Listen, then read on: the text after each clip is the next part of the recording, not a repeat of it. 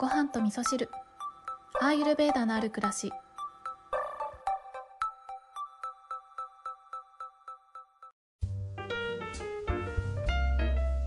こんにちは土井京子です。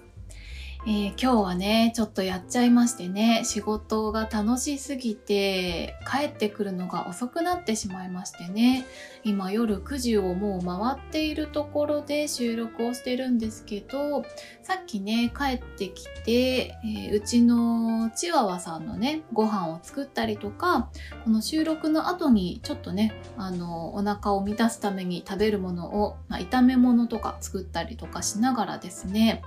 朝聞きけずに楽しみにとっておいたコータの漢方レディオ、葛根島編聞きましたよ。皆さん聞きました？もうね、あのー、前振りのトークがね、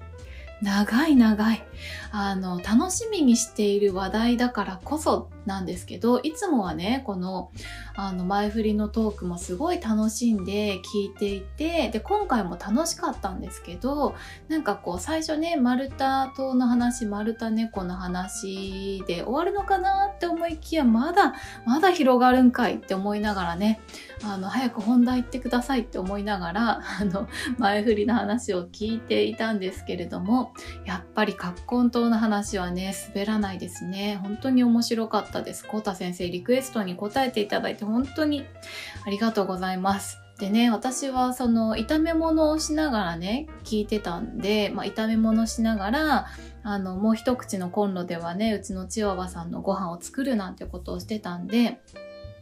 もうね、我慢しきれなくなったうちのチワワさんがね、ワンワン吠えたりとか、もう炒め物をしている音がね、シャーって聞こえてるところで、えー、番組聞いてたのでね、結局大事なとこちょっと聞き逃しちゃったんで3回ぐらい聞いたんですけどかっ、根とね、お湯で溶いて飲むって知ってました？皆さん。まあ、詳しくはね、コータの漢方レディオの方を聞いていただきたいなって思うんですけど、このエピソードがね、配信される今日も続きのお話をしてくださるということで、コータ先生本当にあの気合の収録ありがとうございます。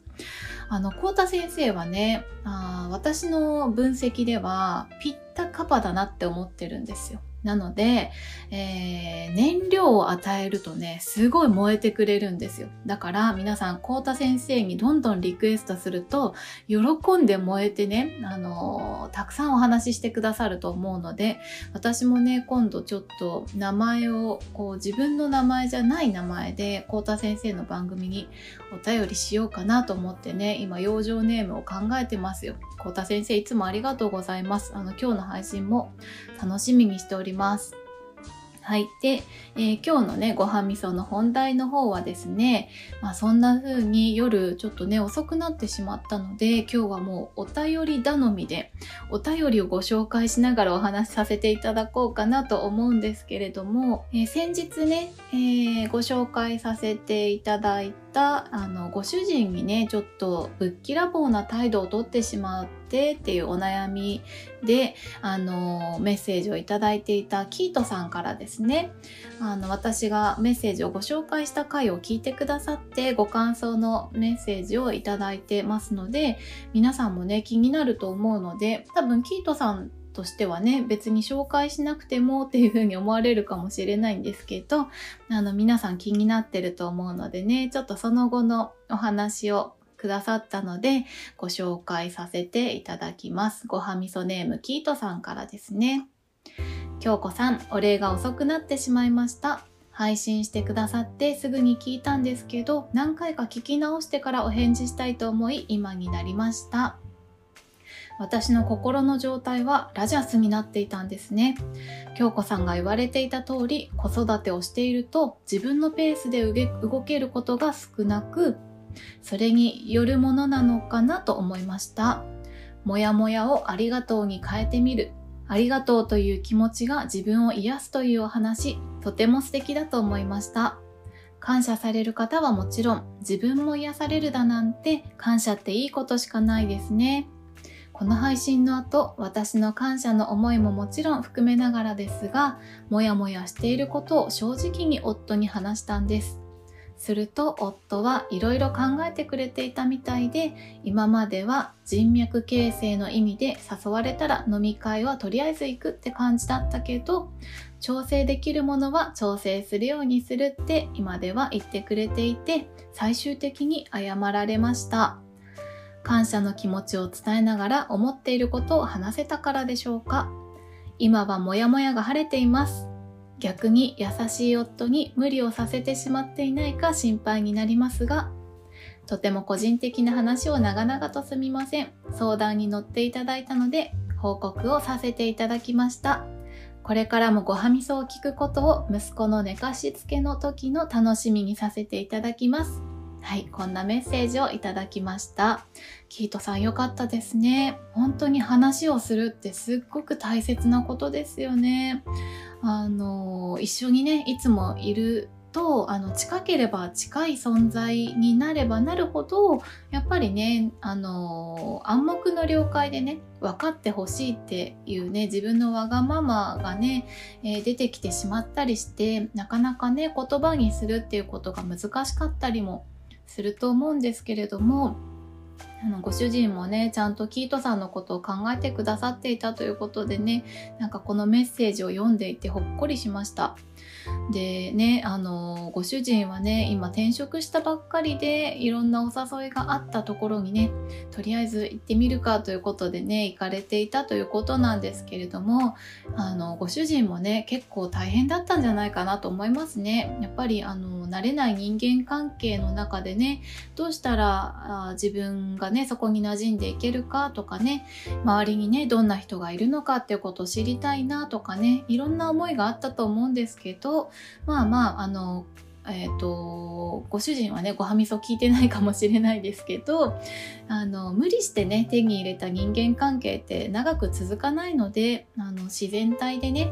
えー、何のために仕事をしているかっていうことですよ。やっぱり家族を守るために家族との幸せな時間を続けていくためにお仕事をされてるんじゃないかと思うのでね。ぜひぜひあの足元をしっかりと見てですね。あのキートさんと息子さんと、えー、大切な時間をね過ごしていただきたいなと思います。キートさんメッセージあのご報告ありがとうございました。えー、そしてですねそんなキートさんに実はあのー、他のごはみそなーさんからメッセージをお預かりしておりますので、えー、そちらをねご紹介したいなと思います。ごはみそネームうにゃんさん。うにゃんさんいつもありがとうございます。いつかは長い長いつまらないメールを配信で読んでいただきありがとうございました。いや、そんなことなかったですよ。ありがとうございます。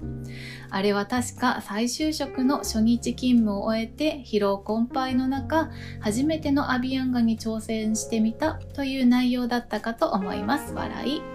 580でありがとうの話を聞いて自分の体験を思い出しました。これね、キートさんのメッセージご紹介した580の回を聞いてくださったんですね。当時の私はいつも何かにイラついていて優しくしてくれる夫に対してそのイラつきを全力でぶつけてしまいました。そんなある日私の中に「ありがとう」と「ごめんなさい」はちゃんと声に出して伝えないとこのままでは夫を失ってしまうという恐怖のような感情が湧きました。長く一緒に暮らすと照れがあってなかなか言えない言葉でしたがその日頼んだ買い物をしてきてくれた夫から品物を受け取る時言ってみたんです。買ってきてくれてありがとね。夫は一瞬とても驚いた顔をしたけどとてもいい笑顔を見せてくれました。その日から私はどんな小さなことにもありがとうを言うようにしました。それまでの私は負けん気が強くて口喧嘩しても絶対に謝らなかったからごめんはなかなか言えなかったんです。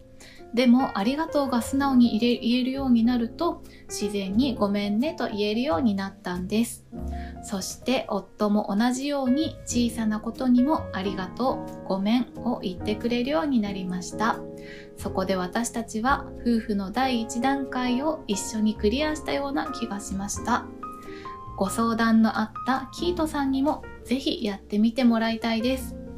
相手を思う優しい言葉を声で伝えるということ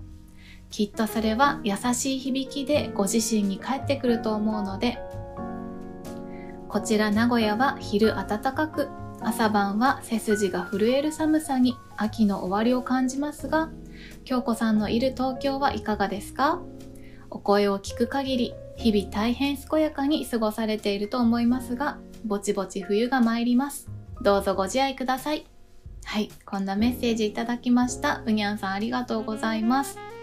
あのうにゃんさんからねいただいたメッセージとキートさんからいただいたメッセージを読みながらねやっぱりコミュニケーションって大事だなって思ったりとかその「ありがとう」が言えるようになると、